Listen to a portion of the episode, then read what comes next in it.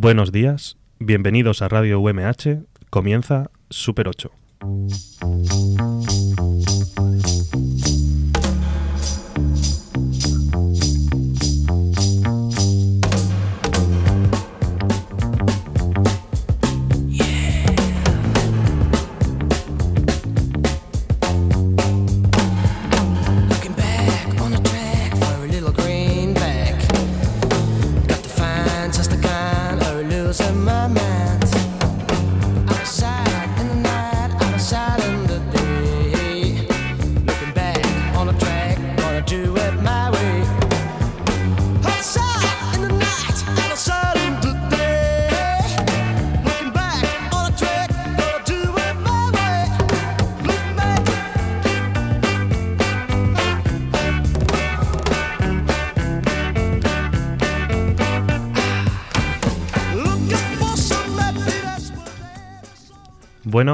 Comenzamos nuestro programa número 3 de Super 8. Hoy vamos a contar con la colaboración especial de un profesor de aquí de la Universidad, Miguel Hernández. Ahora os contaremos quién es. Antes, voy a empezar con- por mi izquierda, hoy en orden. Andrea Albor, muy buenas. ¿Qué tal? Muy buenas, muy bien, muy bien, con ganas. Hoy el programa con muchas ganas. Repletito el programa de gente hoy, ¿eh? Estamos que nos caemos en la Sí, cabina. sí, estamos aquí overbooking. Eh, hoy, como primer programa colaborando, tenemos a Raquel Mínguez. ¿Qué tal? ¿Se está riendo ya nada más empezar? Hola, buenas. ¿Qué te da vergüenza o qué? Bueno, más o menos. ¿La primera vez en la radio? ¿En Radio UMH? Sí, Y en la radio en general. eh, efectivamente. Ah, muy bien. Bueno, voy a saltar y voy a seguir con Iván Agulló. Muy buenas, ¿qué tal, mi experto? Pues mira, me acabo de pensar una cosa, es que hoy estoy muy cerca de John y hoy igual sí que nos pegamos en la radio. Ostras, eso no, Porque- hay que avisarlo, ¿eh? Sí, Porque es algo que, estaba, que iba a suceder el año pasado, que al final no sucedió y como mencionemos a la forma del agua y a tres anuncios, mal, nos echan de la pasar universidad. miedo de verdad aquí. Sí, vamos a pasar mucho miedo. O sea, nuestro invitado se ha extrañado cuando has dicho los dos títulos de película y dice, no sé, no sé muy bien por qué estos dos, que estas películas que me gustan a mí tanto, que, que desuna un amor entre, entre No, colaboradores no, no. del cine. No, no, hoy es que hay, hay un, un conflicto ahí. Ya te lo Ahora- ahora te- claro, ya te lo Invitado. contamos. Y John del Rey, muy buenas. Buenos días, guapos y guapas. Ya estamos otra vez en Super 8. ¿Qué tal? ¿Todo bien? Todo bien, todo bien. Bueno, Vamos vosotros sí que pudisteis disfrutarlo la semana pasada de películas. O sea, sí, Sí. que tuvisteis el... el- Fuimos a ver Infiltrado en el Ku Klux Klan después del parón este que hemos tenido Ujú, de la semana pasada que no pudimos estar aquí porque era caía puente justo el programa. Eso es. Pues aprovechamos Va- para vaya. ver alguna película. Vale, y contamos, como anunciaba, con la colaboración hoy del profesor Joaquín Juan Penalba. Muy buenas. Hola, muy buenas. Bienvenido ¿Qué a? Super 8. Muchas gracias. Dispuesto a hablar de cine, Bueno, dispuesto a, a pasar un buen mal rato, ¿no? un Porque buen mal el- rato, eso es, con cine de terror, que hablaremos luego en la sección principal. Hoy contamos también como técnico de Jorge Benavé, muy buenas. Ahí saluda, hace pulgar para arriba, thumbs up. Y yo soy Ángel Llorens, vamos a comenzar con la sección de noticias, como siempre. Buah, es que, esta, es que es mi sección, tío. Lo siento. La- el poder de la ráfaga, tío. Pues mira, habrá secuela de Gladiator. Ridley Scott regresa como director y el proyecto se encuentra en sus primeras etapas de desarrollo, con Paramount en negociaciones para la secuela. Scott cuenta una historia pos- posterior a la de Máximo, interpretado por Russell Crowe, eh, centrado en Lucius, el hijo de Lucilia, Connie Nielsen y sobrino de Cómodo, Joaquin Phoenix, Lucio que sale ya en la película de Gladiator, como niño. Que es el niño que tiene una relación, digamos, especial con, con- con el propio Máximo, con el protagonista. Efectivamente. Aquí el gran fan yo creo que es John de, de esta película. No, no, gran fan. La he visto varias veces. Gran fan tampoco, pero es un peliculón, ¿no? Sí, sí, sí, es un película. O sea, Gladiator está ahí. Soy, ¿cómo era? Soy Máximo Meridio. Máximo décimo meridio. Máximo, dec- ¿ves? Como si te la sabes mejor que yo. Eh, ¿Cómo es? Soy Máximo eh, décimo Meridio, capitán de. Comandante, ¿no? Comandante de las De- legiones Félix. ¿no? Eh, mi. Esposo Mi- de una mujer asesinada, algo así. Padre- el padre de un hijo asesinado. Algo así, ¿no? Y vengo, vengo buscando de vengar en venganza. esta vida o en la otra, creo. Algo así, muy bien. Bueno, pues seguimos. Ay, ay, ay. No habrá spin-off de Boba Fett. El fracaso que ha supuesto Han Solo una historia de Star Wars para Disney y Lucasfilm se ha cobrado su primera víctima, que muere incluso antes de ser algo tangible. En definitiva, la noticia eh, que se acaba de conocer es que definitivamente no habrá película de Boba Fett, según ha confirmado Kathleen Kennedy, la presidenta de Lucasfilm, al periodista Eric Weber. El motivo de la cancelación definitiva, aparte del fracaso sufrido por Han Solo, es que la compañía quiere centrarse en The Mandalorian, la serie live action creada por John Favreau. Cuéntanos un poco. Pues bueno, ya lo hemos hablado aquí alguna vez. Han Solo no fue una película dentro de las últimas películas que Disney ha sacado de Star Wars desde que compró Lucasfilm a George Lucas. No fue una película que tuvo éxito. Yo creo que, a opinión personal, fue un error sobre todo de, de fecha de estreno. Debería haberse estrenado en diciembre. Eh, creo que aquí los fans de Star Wars que somos, Joaquín, John y yo, estamos bastante de acuerdo en Es que esto. es- es Joder, eso. inclúyeme, eh, Ojo que que, tenemos también- aquí a un... Bueno, y Ángel. Nuestro invitado de hoy es un gran fan de, de Star Wars. Pero a ver, el fracaso, aparte de las fechas, como dice Iván, no fue tan bien, no hubo un gran boicot a Han Solo, porque por lo que nos había traído Disney antes, que había El estado... producto anterior de Disney. el Joaquín. producto anterior de Disney, del que Joaquín tiene cosas que decir. Eh, bueno, yo... De eh, nombre los- los- El último Jedi y Los últimos Jedi. eh, efectivamente, bueno, yo creo que la fecha de estreno se adelanta por la recepción de los últimos Jedi. Sí. Y luego llegan Es ya al, al desastre. Es una jugada que le sale fatal, pues llegan al, al desastre absoluto. A mí Han Solo, de todas maneras, me gustó. Claro, o sea, Más Sí. que nosotros- los últimos Jedi. Nosotros opinamos que Han Solo A no mí es, me gustó bastante. no es para nada una mala película. Claro, yo me acuerdo, yo me acuerdo que el año pasado sí es verdad que mucha prenoticia, digamos, mucho mm, crítica anterior va hacia tanto el protagonista que la gente pues ya estaba un poco eh, desencantada, que preferían a otro a otro actor. Pero sí es verdad, recuerdo los últimos días del programa de que tú estabas un poquito incómodo con que criticáramos la película porque a ti sí que te había parecido No, no, no. medianamente bien. Creo que, creo que la película iba a salir después de que nosotros acabásemos. Lo que pasa es que no quería escuchar críticas Sí, acerca así, de la creo. película para no crearme yo una expectación antes de ir a verla. Y no es para nada una mala película. Lo que pasa es que los fans, eh, digamos que han creado un odio a este nuevo universo de Star Wars por parte de Disney.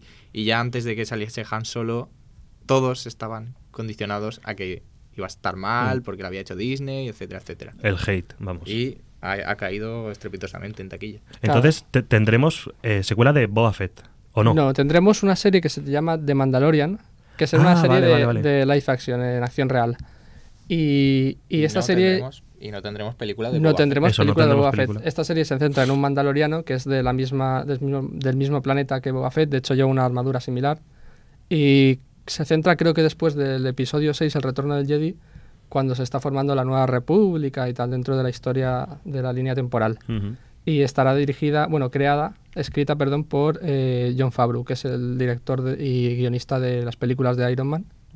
Y creo que alguna película más con Disney ha hecho últimamente. El libro de la selva, una adaptación, creo. Entonces, de momento, sí Gladiator 2, no Boba Fett. No Boba Fett. John Favreau es. que aparece en las propias películas. Sí, de- sí, es que él- empezó como actor, de Que hecho. muchos no, no lo reconocen, pero si habéis visto Spider-Man Homecoming, Sí. es Happy Happy, Hogan, sí. Happy, el que el tipo que se encarga de, de él, de del propio Spider-Man. Yo no tengo las últimas de... Que es pero... su chofer y cositas Ah, así. vale, vale. ¿Sabes? Ah. Pues ese es John Favreau. Anda. Mira, sí que aprendiendo con Super 8. ¿Has visto? Bueno, habrá secuela directa de La Noche de los Muertos Vivientes. Los detalles son escasos, pero se sabe que contará con tratamientos originales de, John- de George A. Romero, que falleció en julio del año pasado, y Brian Lowe, director de marketing de Living Dead Media, confirmó que la secuela se encuentra en fase de preproducción y que pronto se, comenz- eh, se comenzará con el presupuesto. Bueno, La Noche de los Muertos Vivientes, Que es una película Una- que ahora trataremos, supongo. hablaremos un poquito. O sea, van a... Remake. Secuela directa creo que es. O sea, se- explícanos un poquito para Bueno, diferenciar. di- la, la diferencia entre una secuela y una secuela, bueno, porque en este caso eh, La Noche de los Muertos Vivientes, bueno, los Muer- Living Dead ha sido una, una serie de películas que ha ido teniendo secuelas desde, desde La Noche de los Muertos Vivientes del año 68, que dirigió George. Romero. Y se ve que él contaba con una historia justo después, bueno, justo después, no, después de esta película, pero que se salta toda la serie de películas posteriores. Pero que no las tiene en cuenta o que salta en el tiempo, digamos. No O las sea, tiene en No las cuenta. tiene en cuenta. Ajá. Bueno, hablaremos de, de esta película ahora después. Netflix rompe sus reglas con Roma. La cinta de Alfonso Cuarón se estrenará primero en algunas salas de cine antes que en Netflix. El propio director mexicano, ganador del premio León de Oro en el Festival de Venecia, informó en su cuenta de Twitter que el éxito de la película impulsó a la plataforma a romper sus propias reglas. La fecha anunciada para que Roma eh, fuera estrenada fue el 14 de diciembre, pero la película se proyectará el 21 de noviembre en Los Ángeles y Nueva York. Posteriormente se presentará en otras ciudades el 29 de noviembre y a partir del 7 de diciembre en salas de todo el mundo. O sea, este director lo que ha conseguido es romper con la dinámica que estaba teniendo Netflix hasta ahora de sus, digamos, de sus producciones. De hacer, de primero publicarlas en, el- en la página web, bueno, en la página web, en, en la plataforma, y después sí procedía eh, proyectar la- las películas en salas. Yo creo que Netflix lo que lo- la estrategia era un poco también para llegar a, a los premios de, por ejemplo, a los Oscar, un premio de la Academia que lo que, solamente permite que sea una película que, Que se sea. haya estrenado en, en salas de cine. Entonces lo que hacía era pues un estreno en salas destacadas y punto. Y con eso ya le valía. Y de hecho, pues estuvo nom- algunas películas de Netflix estuvieron nominadas eh, eh, el año pasado y el anterior, creo. Sí, la de Moonlight. Moon- no, Moonlight no, No, es Moonlight no era la de... eh, mm, Mowbound o algo así. Sí, Sí. sí. Mul- sí, Mulbound, o Mulhound, sí. Es Madbound, Madbound, creo que era, Madbound, sí. De hecho, la, la primera mujer eh, directora de fotografía que estuvo nominada a un Oscar por, Cierto. por dirección Sí, de sí, sí, fotografía. verdad. Ujú. Y bueno, Netflix ya hablamos bastante el año pasado del tema Netflix, tea- eh, cines. No, y que nos dará, y que nos dará para nos dará mucho para hablar. Bueno, seguimos. Habrá película de Breaking Bad. Según informa Collider, Vince Gilligan escribirá el proyecto de dos horas, pero no se sabe si se tratará de una secuela o precuela de la historia principal. También se desconoce si contará con el reparto original de la serie. Yo he visto Breaking Bad, me la he visto entera, la he Yo me la he apreciado. visto dos veces, creo. Pues mira, yo es una cosa que, que creo que Breaking Bad, me- si me la veo dos veces, no me va a gustar igual. O sea, Breaking Bad yo creo que es una Pues- serie... Pues yo no sé qué decirte, ¿eh? porque está tan bien hecho el, Es una el pasada. desarrollo del personaje y tal. Sí, eso sí es verdad. Y El tiene personaje mola tanto muchísimo. carisma, ¿no? Los personajes que nos presenta la serie. Pero esto de película de Breaking Bad, precuela, secuela, a mí no me, no me hace mucha gracia oírlo, Iván. Yo es que confío bastante en Vince Gilligan. Eh, bueno, también me puedo equivocar y al final puede ser un poco fracaso, pero creo que, que le puede salir bien. Y de momento, eh, él hizo ya dentro de la historia de Breaking Bad, eh, de hecho, una serie que todavía está, eh, está, se está- todavía no se ha acabado la serie, digamos. La de, Better, la de... La de Better Call Saul, que está teniendo bastante éxito, sobre todo en nivel de crítica, y está ganando muchos premios. Por lo tanto, yo sigo confiando en Gilligan. Sí, pero como película la, la serie yo lo que lo que te decía antes fuera bueno. dos horas No de, me- de no me- esto. No me sorprendería que se, que se centrase en el personaje de Jesse después del final de la serie, Estaría eh, interpretado por Aaron Paul. Hmm. Es Porque, que ahora, bueno. ahora que me dices esto, eh, bueno, recientemente en la serie de The Walking Dead, pues se nos ha ido el protagonista, Rick Grimes. Vaya. Eh, bueno, Pero va a hacer dos películas. a voces porque ha salido en todas partes. Y ahora resulta que el chico ha dicho que, que van a salir tres películas de The Walking Dead en las que probablemente se pueda se cuente con él. O sea, es Si aplicamos el mismo spoiler a Breaking Bad, podríamos contar con el protagonista de la serie. pero para mí esto no es una re- una explotación del producto, ¿no? Bueno, ya lo veremos. Que pues, Puede ser. que puede salir muy mal. Pero bueno. Bueno, Vale. ya veremos. Sí, sí, ya hemos terminado las noticias. Pues hasta aquí las noticias.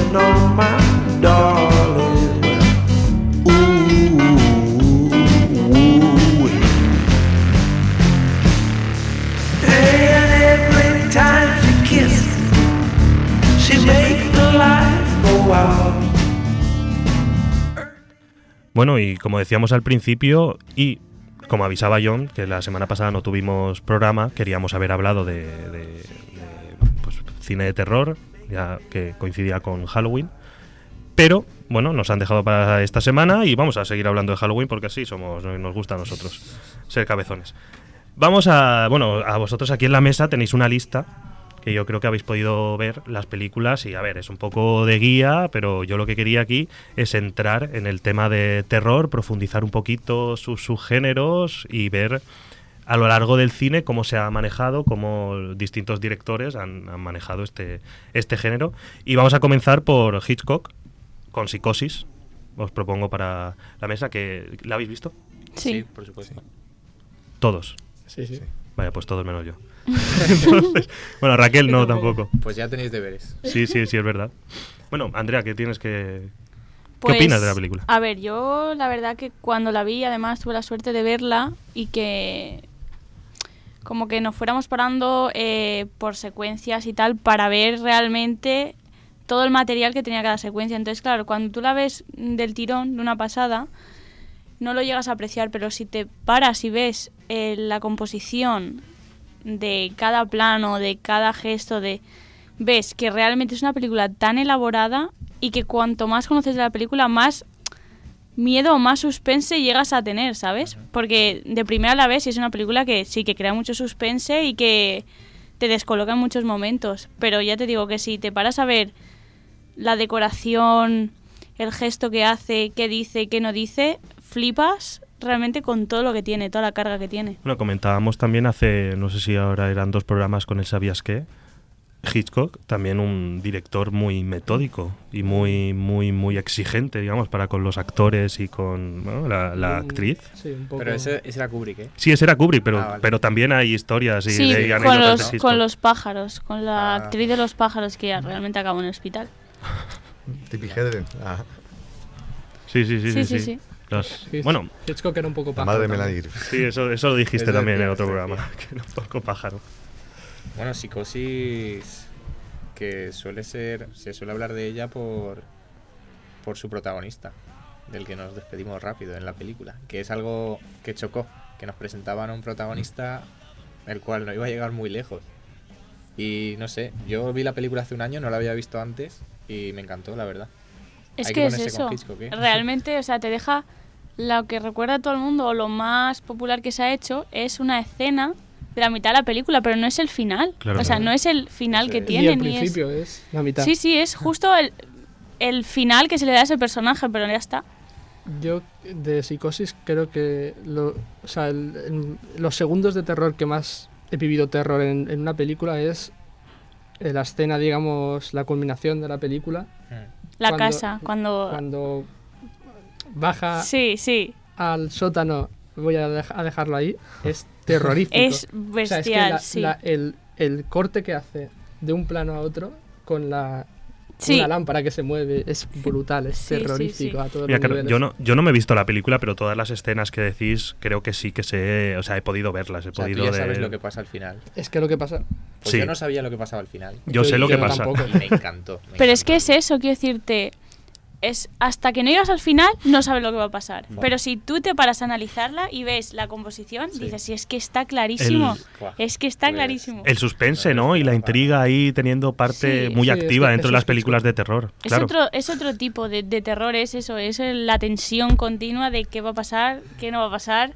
Y luego ahí la, la presencia de, de la música, en, en este caso es de Bernard Herrmann, que es bueno, un Pues- compositor estupendo, pero, pero yo creo que es fundamental para crear Sí, para atmósfera, crear para crear tensión, además de, de la propia ambientación o de los propios planos, eh, eh, cómo se introduce o no se introduce la música o, o otro sonido, porque a veces no es necesariamente música, porque la escena de la ducha no va exactamente con música. Claro, No, porque, o no- sea, no, es sinfónica, digamos. Es, es que, ¿sabes? Una curiosidad que hay es que, bueno, el Bernard Herrmann eh, fue el compositor de Hitchcock durante mucho tiempo y de hecho se nota el cambio cuando pasa a otro compositor. Pues resulta que la escena de la ducha, eh, Hitchcock la quería sin música. Quería el sonido del cuchillo y lo quería. Pero al final eh, el compositor consiguió convencerle y poner la música. En un primer momento iba a ser cruda, o sea, tal cual. Y nos hubiéramos perdido a lo mejor eh, la escena con música. En, en la película, ya no sé que, c- cómo de fiel era la realidad, pero yo sí que me vi la película de Hitchcock que sacaron hace, pues hará unos 5 o 4 años, no sé muy bien. Un biopic, Sí, un biopic. Eh, interpretado por...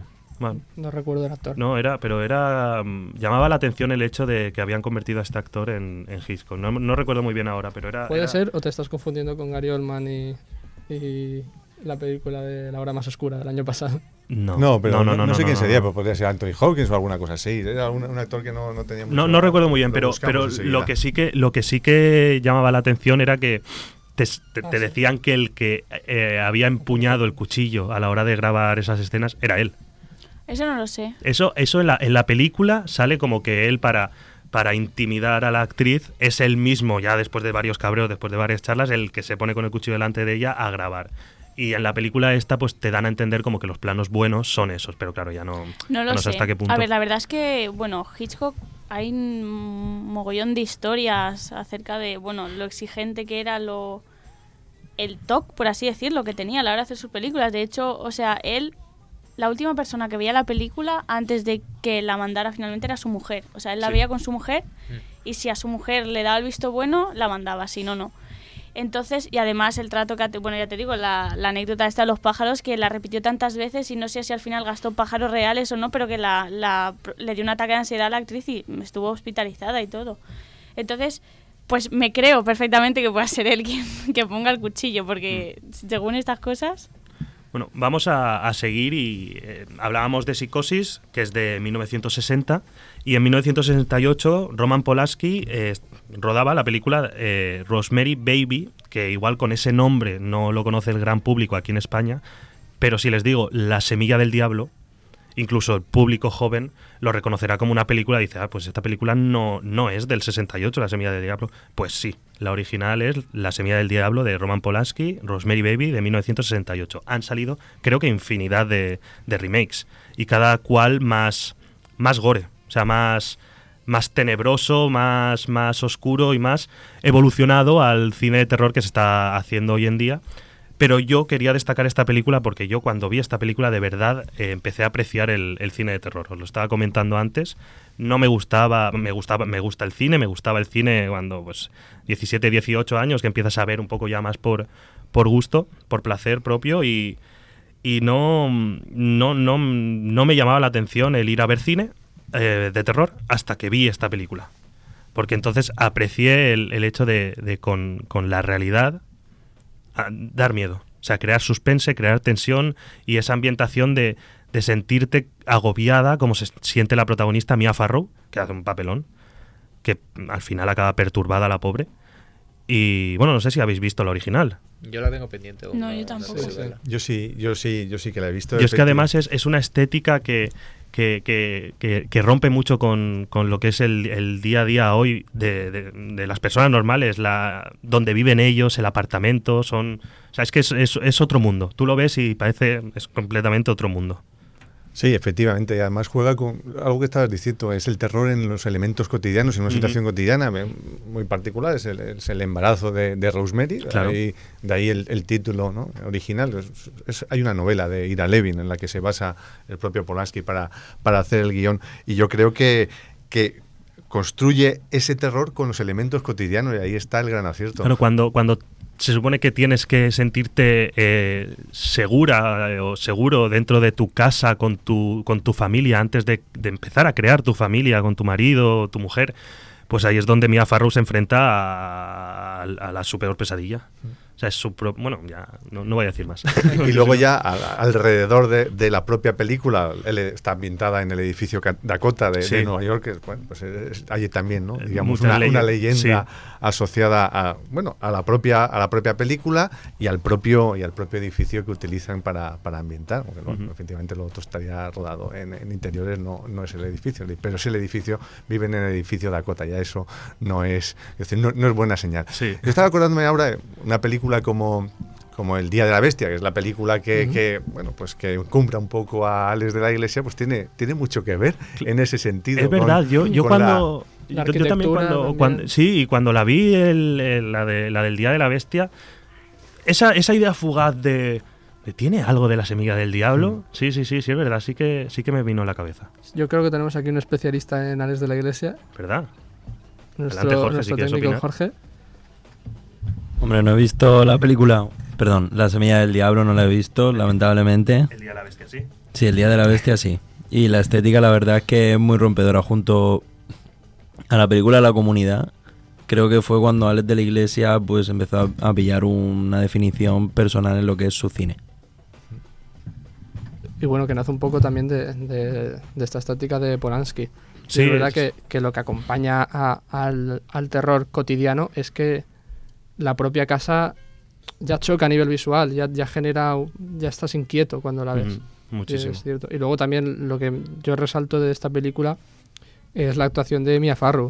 O sea, cuando adelgaza a nivel que avanza la película, eh, bueno, es que ya es brutal, ella Sí, está sí, ya te genial digo, en la de, película. de- de- de cara al final ella está de muy demacrada, o sea, Sí, ella sí, es sí, un sí, papelón, sí, sí, sí. sí, sí, verdad. pero no sé, a mí la verdad es que esta película es yo sentí un poco lo mismo que tú, es verdad que, que no te enfrentas a fantasmas, No, ni, ni, ni a voces, ni a sombras, pero te enfrentas a algo cotidiano, que es muy terrorífico. Una, pel- una pregunta, ¿fue por esta película por la que empezó a tener odio Roman Polanski por parte de la secta esta que tenía Charles Manson y luego mataron a su mujer? Fue por esta? poco después, fue poco después de esto cuando mataron a, a Sharon Tate. A Sharon Efecti- Pero fue por esta película, ¿no? Porque la re- porque empezó a generar odio y todo eso, ¿no? ¿O no? Bu- Bueno, ahí la, lo que se decía es que el haber, digamos, puesto en la pantalla el edificio Dakota, lo- como lo había, lo había señalado. Y es, es- bueno, es, Pero a ver, yo eh, necesito decirlo. La leyenda del edificio Dakota,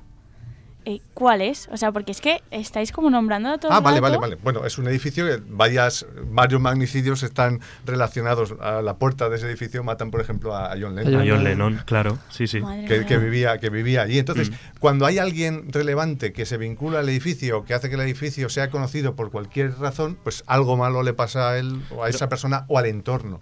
Y entonces tiene que tiene que ver un poco con Madre eso. mía. De hecho, la, la película mm, no igual es un igual me he venido yo arriba, pero creo que juega, tú lo has dicho antes, pero juega con eso. En la película son conscientes de que ese edificio, digamos, es un edificio importante, Mm. es un edificio de relevancia dentro de la ciudad y que ellos son muy afortunados de estar Sí, donde sí, están. Es verdad, sí. Mm. Vale, pues vamos a seguir con la siguiente película que tenemos en la lista de William Friedkin, El Exorcista, de 1973. Raquel, ¿la has visto? Sí, está así. Venga, cuéntanos. ¿Te dio asquete? ¿Eh? ¿Qué te dio? No, ¿Asquete es o que- miedo? No, miedo no me dio. O Ah, sea, mira, y asco mira. tampoco, no sé, me gustó mucho. Es que a mí los de miedo tampoco es que me den mucho miedo, entonces. Es posible que el exorcista, bueno, que se haya, como se ha hecho con, con Star Wars, que se han readaptado para tener una mejor Acogida. imagen y tal en el cine. Lo digo porque eh, nosotros vimos el, el exorcista el año pasado en un ciclo de cine que hicimos aquí en la UMH. Bueno, que y a también mí hay, tampoco me generó también hay, hay infinidad de remakes, también. Sí, del exorcista. Pero quiero decir, a mí tampoco me generó una gran emoción. Y antes comentaban por aquí que pues la primera acogida de la película sí que fue, se armó un gran revuelo. Y quizá a partir de, de cambiar esa imagen de la película y tal, ha perdido mucha calidad. A ver, yo opino de eso porque la película es de 1900, de los, de los años 70. Entonces, hay muchas veces, no sé si os pasa, cuando habláis con vuestros padres que dice que ves tú la película de Star Wars, por ejemplo, que es de los 70, 80, no sé si más de los 80, y tú la ves y dices, bueno, pues los efectos especiales tampoco sí. son nada del otro mundo, y dice tu padre, pues eso en esa época era increíblemente increíble. Pues lo mismo pasa con El Exorcista. Yo creo que fue una película nueva que no se haya sa- tratado nunca el tema y que generó tanto impacto por eso mismo. Sí, sí, yo entiendo que, que la sociedad también ha cambiado y los efectos especiales, o sea, yo por ejemplo, a mí me encanta Star Wars y sé reconocer que para la época esos efectos especiales del, del episodio 4, que fue el primero, eran una maldita locura. Pero no me, no me refiero tanto a esto. es- quiero Pero decir, Yo creo que sé por dónde vas, pero es que la- el miedo, la sintaxis del miedo eh, se desactiva enseguida. Claro. Entonces hay que buscar nuevas, man- nuevas maneras de asustar para conseguir lo mismo que conseguíamos por determinados procedimientos. Hemos empezado el recorrido en 1960, pero si nos hubiéramos ido a los años 30 con las películas de la Universal o nos hubiéramos ido a los años 20 con Nosferatu de, de Murnau, pero diríamos, hombre, es que esto me puede generar cierta inquietud, cierta aprensión, pero miedo no me va a dar nunca. ¿Por qué? Porque no visualmente ya me he acostumbrado a ver esto y ya no me va a sorprender. Y, el, y al miedo le pasa, le pasa eso. ¿Qué pasa con la semilla del diablo? Que es un miedo más psicológico y ese, sí, eso perdura. Porque es un miedo Y que está más en la raíz, que no está en, el efe- en los efectos. Los Sí, efectos del visual. exorcista, pues han envejecido, han envejecido mal. Y, y La Semilla del Diablo, yo es que destaco que, que es eso, te mete, el, el guion y la película te mete mu- te hace sentirte dentro de Mia Farrow. O sea, tú eres el que está sufriendo la, la película. Y el exorcista, claro, es eso, el, el componente del miedo, tú ya sabes lo que está pasando. Entonces, digamos, eh, esa idea de, vale, ahora en adelante se viene un exorcismo para ti, que ya sabes lo que es un exorcismo, pues Claro. claro, pues Ya. te puede perder, pero Sí, en, el sete- en el 73, que, que sí, obviamente la gente sabía lo que era un exorcismo, pero no a niveles cinematográfico ni tan fantasioso, pues claro, destaca. Pero yo creo que, que lo que decía Joaquín es muy interesante porque el, el- el miedo más psicológico, más interno, es el que, el que a, tras- a, nivel- a- a medida que han pasado los años lo seguimos sintiendo y con películas bastante antiguas o incluso no tan antiguas de los 80, pero que han conseguido pues eso, trasceder los años. Eh, es lo que hablábamos también con la toma de psicosis de, de la lámpara. Es que es, es, es psicológico, o sea, no lo puedes evitar que te produzca ese miedo. Eh, en el caso del exorcista, pues también creo que, que lo comentábamos antes de grabar el programa. El tema del montaje del director, que a lo mejor también influye y es, y es un- una, recogi- una acogida diferente a la de. Hombre, eso, no, eso te lo digo porque eso sí que lo viví yo. En, Sí, yo creo que fue en el, 90, en el 98, cuando se cumplían los 25 años, bueno, en torno a esa fecha. Se reestrena El Exorcista en cines con un montaje del director y el Exorcista yo lo había visto en, en VHS en casa y yo me moría de miedo. O sea, yo tenía que parar de vez en cuando y luego seguir. Y si estaba solo no la veía. ese tipo de cosas. No. Pero claro, luego vi- fui en, en el, no sé, fue en el 98, 99 a verla al cine, una sala llena, y la gente, eso mismo que, que a mí me había causado pánico, la gente se, se Se reía. reía. Y con las escenas añadidas todavía se reía más, porque ¿Cuánto- había envejecido mal el- los efectos. ¿Cuánto esto- tiempo después? De, Pues no, no 25, sería mucho tiempo después. Yo a lo mejor la, 25 años, ¿no? 25 la película, pero yo a lo mejor la vi a principios, de- a finales de los 80, a principios de los 90 y luego un Claro. poco cuando se, re- cuando se estrena otra vez en cine. Y claro, eh, los aña- algunos añadidos tenían que ver con efectos especiales y eso ya directamente provocaba la carcajada. O sea, ya no digo que no diera miedo, es que hace consigue el efecto contrario, sino que, que la gente ya lo ve como una parodia, que es un- algo que también nos pasa. A esto me refería yo, que esta reedición pudo ir en su contra. Yo creo que en el caso del exorcista sí. Tampoco sé si la había mucha gente, no, tampoco, no, no creo. ¿eh? Eh, lo que pasa es que la gente que pasaría mucho miedo la primera vez vuelve al cine a intentar experimentar lo mismo y experimentar Sí, una sí. cosa totalmente distinta. Claro, o sea, bueno, el- y un poco el, el fanatismo va en, en ello. Hace tan poco mucho se estrenó otra película de Freddy Krueger, de Pesadilla en Elm Street, no recuerdo muy bien hace, hace cuánto tiempo. Sí, esa la Y vi yo, yo. la, yo, la, yo la vi y yo estaba todo el rato deseando que saliera Freddy Krueger. A mí no me, o sea, a mí no me provocaba tensión el hecho de que eh. apareciera. Yo quería, que, se- yo quería verlo. Claro, a mí me pasó lo mismo. De hecho, lo estaba antes comentando con Joaquín. O sea, yo la vi y la vi una película muy plana todo el rato. Lo que sí que es cierto es que le he dicho que a mí el final que tiene esa película me impactó y, y me salvó la película, el final que tiene. Tiene un Es- final de cinco segundos, es- que no dice nada. Es un, es un final, creo, corregidme si me equivoco, pero bastante reiterativo en las películas de, de, de Elm Street, o sea, de... de- Claro, yo es que solo había visto, yo solo, o sea, conocía la historia, obviamente creo que no hay nadie que no conozca la historia, pero no había visto ninguna película. Entonces yo la vi y eso me pareció muy plana, pero me pareció un final que a mí me salvó la película. Que igual a lo mejor veo las antiguas y digo, mira, eh, ni punto de comparación, ¿sabes? Con la última. Hace, Pero hace muy poco, lo dijimos en, en un programa, hay una serie americana de comedia, que, bueno, digamos, sí, comedia típica americana, sociedad americana, y se ríen un poco de todo eso. Eh, por Halloween hizo un especial, se llama Los Goldberg, la serie, y en el especial de Halloween contaban con el actor que lo tenía yo por aquí Robert. Englund, ¿no? Robert Englund, sí. Eh, el original, el que hizo las primeras películas de, de Salía Freddy en Krueger. la serie V también.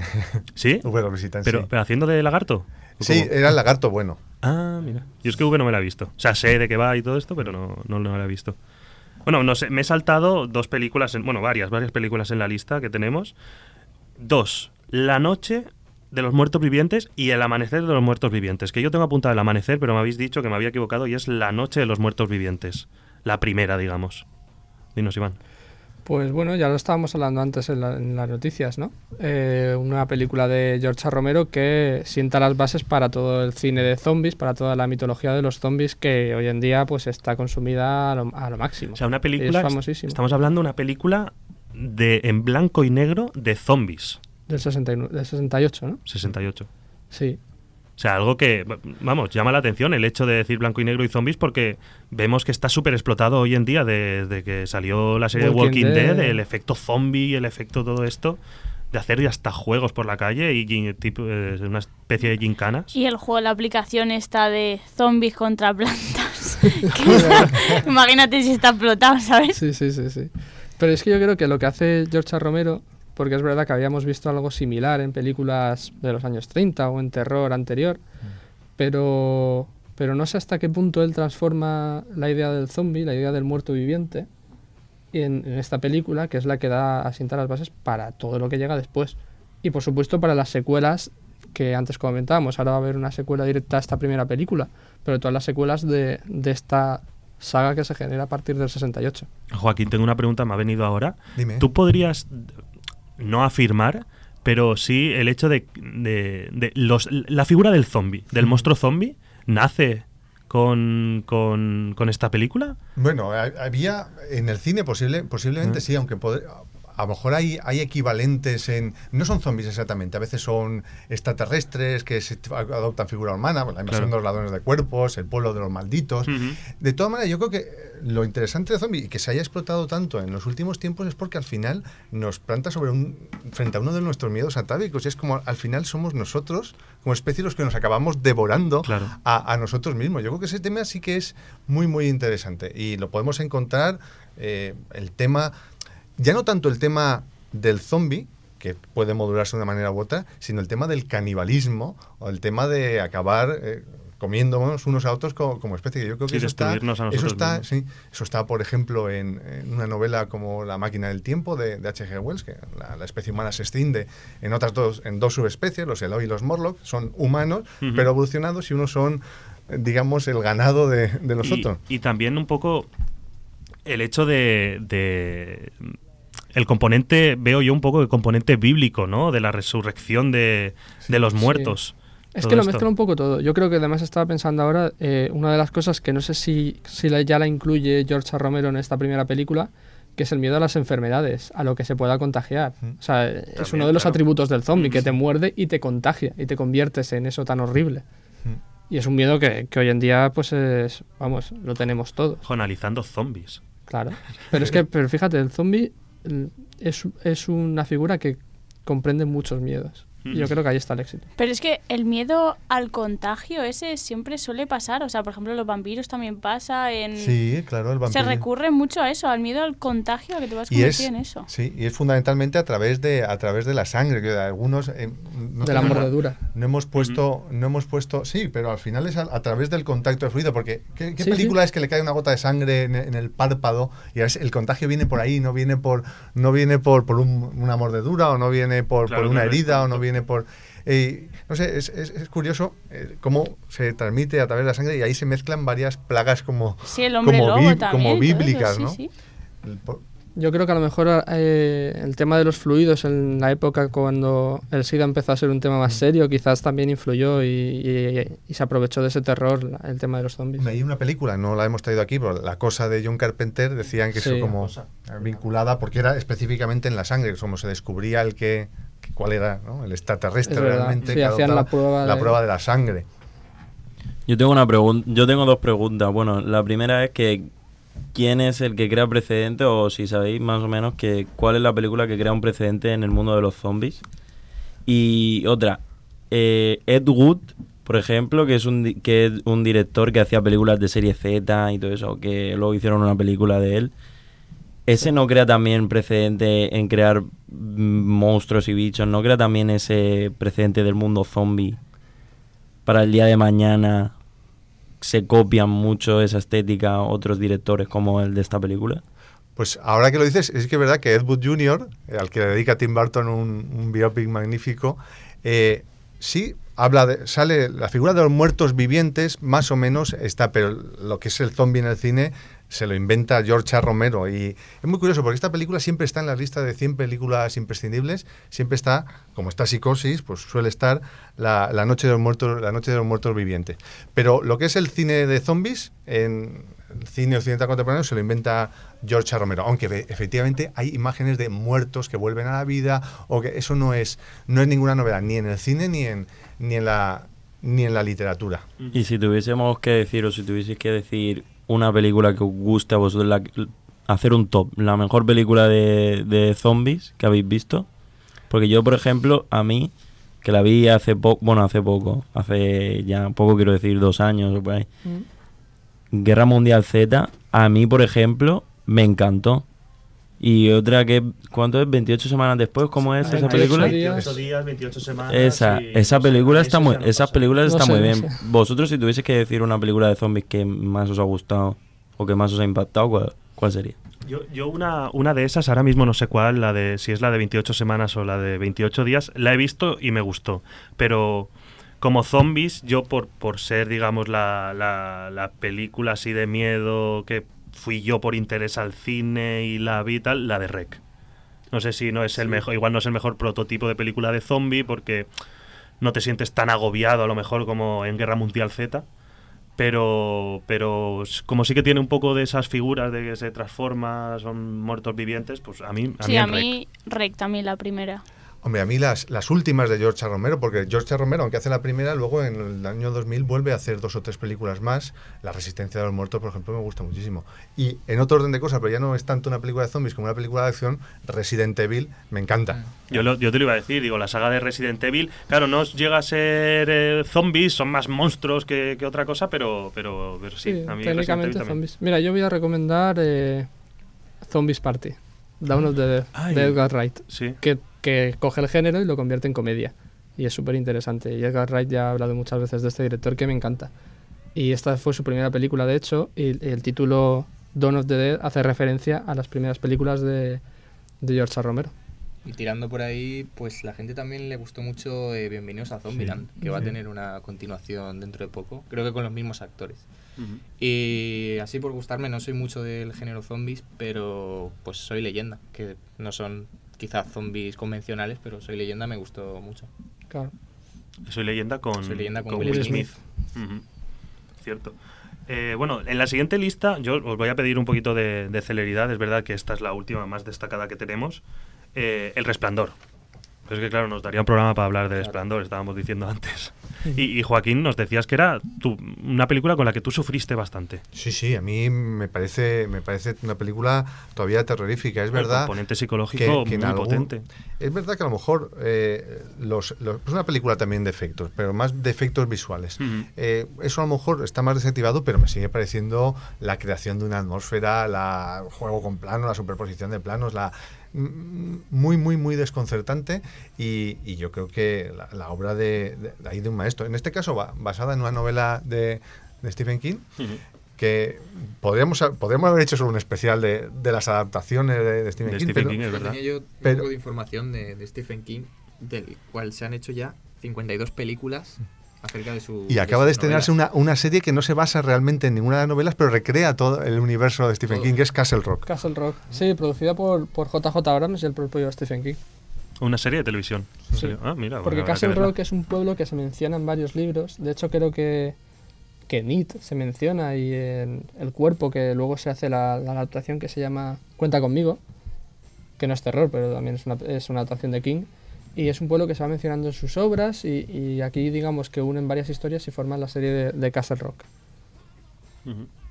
Vale, pues luego tenía yo también más eh, apuntado aquí un poco películas ya que sí que es verdad que una vez escuchamos el nombre Scream, Viernes 13, Halloween, eh, ya es un, un cine más avanzado, ¿no? Un cine más actual, un cine de, de ese es, slasher que se dice, del asesino persiguiendo a De- sus víctimas. por ejemplo, la noche de Halloween yo siempre lo he visto como una relectura de, de psicosis. O sea, lo, lo que hay dentro de, de la noche de Halloween, que es no es la primera película de Carpenter, pero sí es la primera que tiene, creo que la primera es Dark Star, ¿no?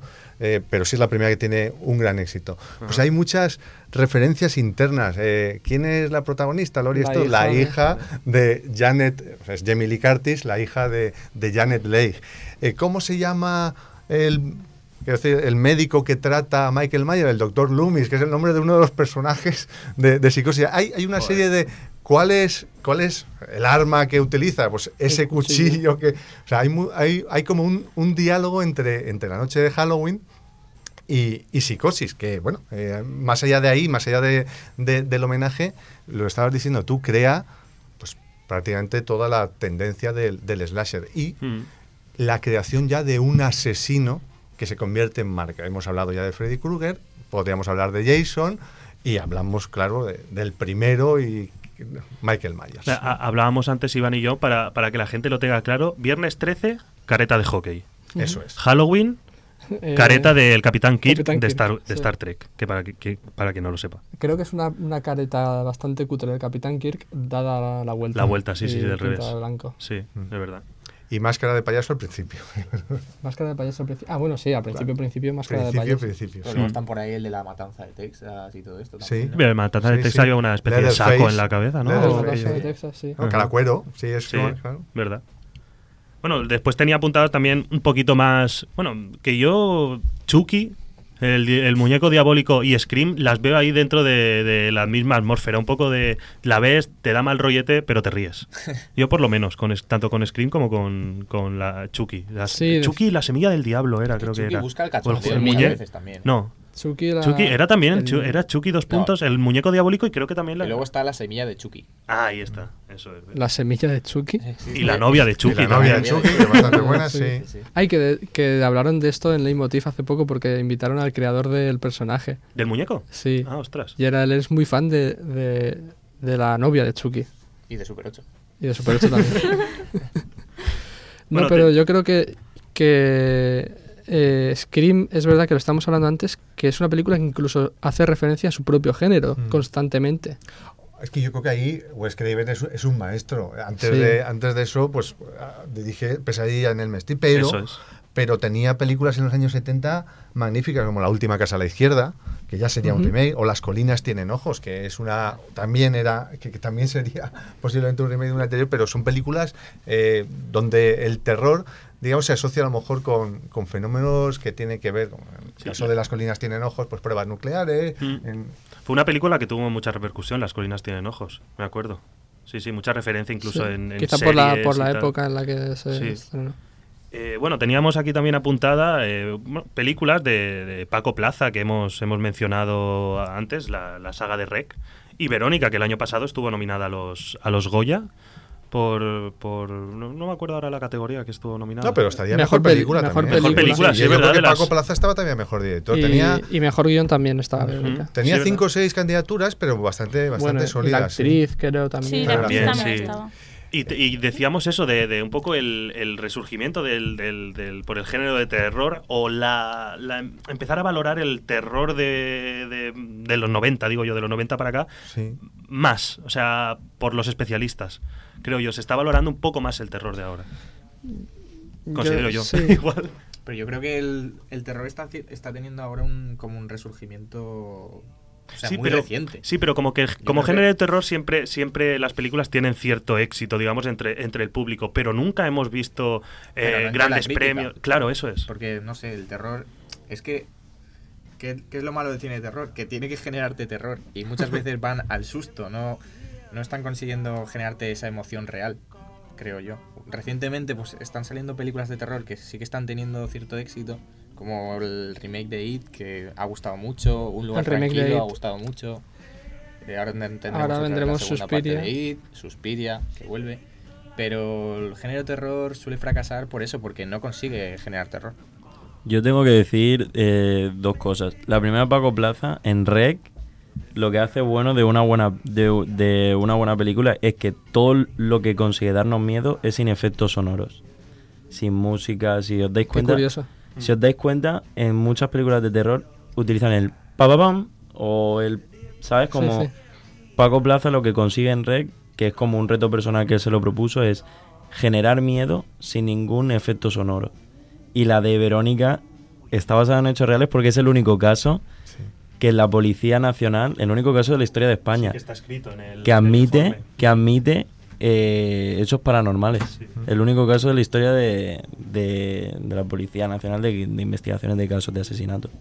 A mí Verónica me parece una obra maestra, lo digo además no- sin ningún tipo de recato. Yo creo que Paco Plaza ha aprendido muy bien, no solo en Rex, sino en las películas que hacía con, con el productor este, no sé si era Julio González, en Segundo Nombre, por ejemplo, o, o Roma Santa, que también son, que también son películas suyas. O las Pero- propias secuelas de, de Rec. Sí, sí, porque él está en Rec 1 y Rec 2 con Balagueró, ¿no?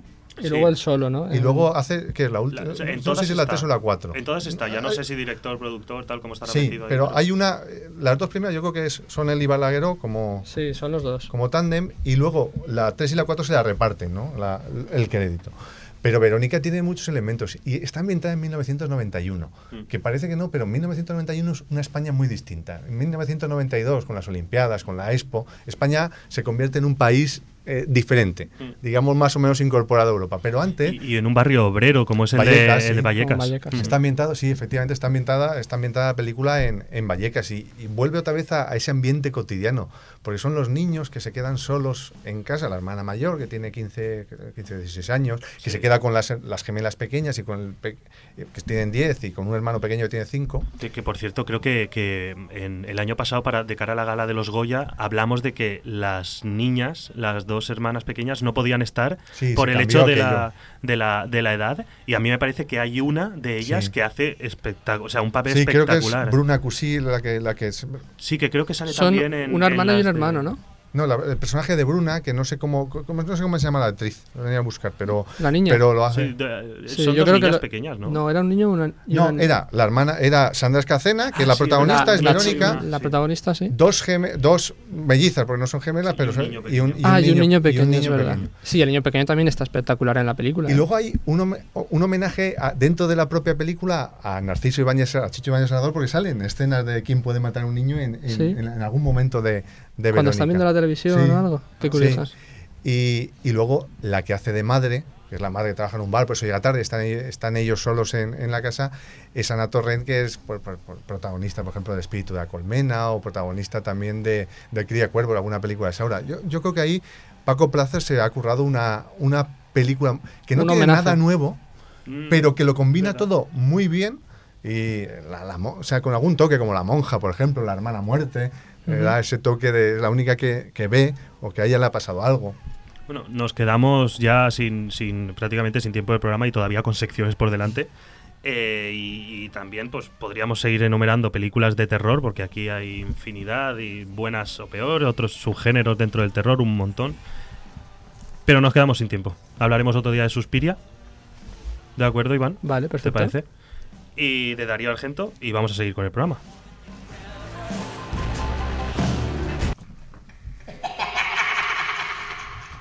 ¿Sabías que? El famoso payaso It está inspirado en un personaje real llamado John Wayne Gacy, o mejor conocido como el payaso asesino. John se disfrazaba como payaso en fiestas para niños o les visitaba en los hospitales como parte de un programa de servicios sociales. Esto terminó cuando la policía registró su casa y encontró ni nada más ni nada menos que tres cadáveres. El payaso asesino fue condenado a 21 cadenas perpetuas y 12 penas de muerte. Uy, qué mal rollo, ¿no? Cuéntanos, John. Pues ahí, ahí tenéis la información que ha recogido nuestro técnico en la sombra, Franco González, que el personaje del payaso asesino de It, pues realmente está basado en un personaje real, que incluso, como ha, di- como ha dicho en el, en el audio, que, que se metía en hospitales y todo, en plan a visitar a los niños a, a través de, de programas benéficos y tal, En plan happiness. en plan happy. Qué mal, qué mal. Qué mal rollo, madre mía. Bueno, teníamos, eh, nuestro invitado nos ha dicho que tenía preparado un par de, de poemas relacionados con, bueno, con lo que él hace, que él escribe poemas, relación con el mundo del cine y tal, tiene varios escritos. Y hoy pues nos había traído dos eh, en el, del género de terror. Qué mejor ¿No? manera de acabar el programa hoy Sí, con un poema. efectivamente. Hoy Super 8 se vuelve loquísimo de, Vamos a- de calidad. No es que haya estrenos muy importantes. así O sea, que tampoco. Bueno, si nos, si nos queda un poquito de tiempo, si acaso los mencionamos, los que Algo, más hayas sí, destacado. algún nombre destacado y fuera. Eso es. Adelante, Joaquín. Scream if you know what I did last Halloween. Prohibido acampar en Elm Street los días de lluvia y los meses impares. Prohibido salir de casa en la noche de Halloween sin una calabaza por sombrero y dulces para todo el vecindario. Prohibido pasearse en viernes 13 con una novia amarrada a la cintura. Prohibido escuchar la canción de Jeepers Creepers mientras el coche atraviesa los maizales que dora el sol de Iowa. Prohibido matricularse en Cherry Falls después de los exámenes de junio. Prohibido visitar a la bruja de Blair sin haber concertado cita previa. Prohibido hablar por teléfono móvil. Prohibido recoger autostopistas. Prohibido acercarse a piscinas, bosques, perros, a oscuros callejones sin salida y a zonas residenciales poco frecuentadas. Y sobre todo, prohibido gritar. Peligro de muerte truculenta. Este es un poema de, de Luis Bargué publicado en Bravo, Babilonia. favor. Bravo, bravo. En Babilonia Mon Amour, que ya me hubiera gustado a mí escribirlo, jugaba con los títulos de varias sagas que hemos comentado aquí, ¿no? No sé lo que hicisteis en última verano, no ha salido, pero Scream sí y La noche de Halloween sí. Y acabo con uno que se llama Boogeyman, el hombre del saco, y este sí homenaje a, a la película de, de Carpenter. Adelante. Dice así, no puedes matar al hombre del saco. Siempre regresará por las noches, en cada Halloween, en cada pesadilla, en cada desgracia. Y el doctor Loomis ya no podrá salvar a Lori Strode, tan solo aplazar su muerte. Nadie puede matar al hombre del saco, pero quizás ya no te espere hasta el próximo Halloween. Madre mía. Otro aplauso, por Sí, favor. por favor. Pues muchas gracias, Joaquín. Nada. De verdad, porque Sí, sí, sí. vamos. A vosotros. Bueno, decíamos que, que- que teníamos un poquito de tiempo. Yo creo que si, si John. Así. rollo informativo. Rollo informativo, os voy a dar un par de nombres. Este Del- año nos dan otro premio también por esto. De los estrenos. Vamos a poner un segundito, porque claro, empiezan los ¿Sabías estrenos. que?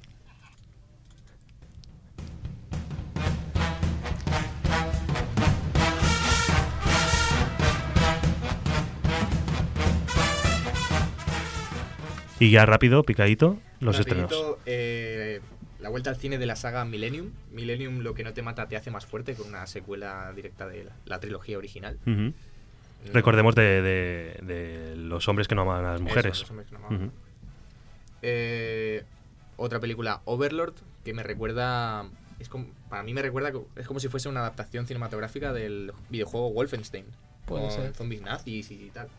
No sé, producida por JJ Abrams. Dicen que está bien. A mí no me llamaba, pero dicen que está bien la película. Puede así que habrá que darle una, una oportunidad. Tenemos luego Mandy con Nicolas Cage.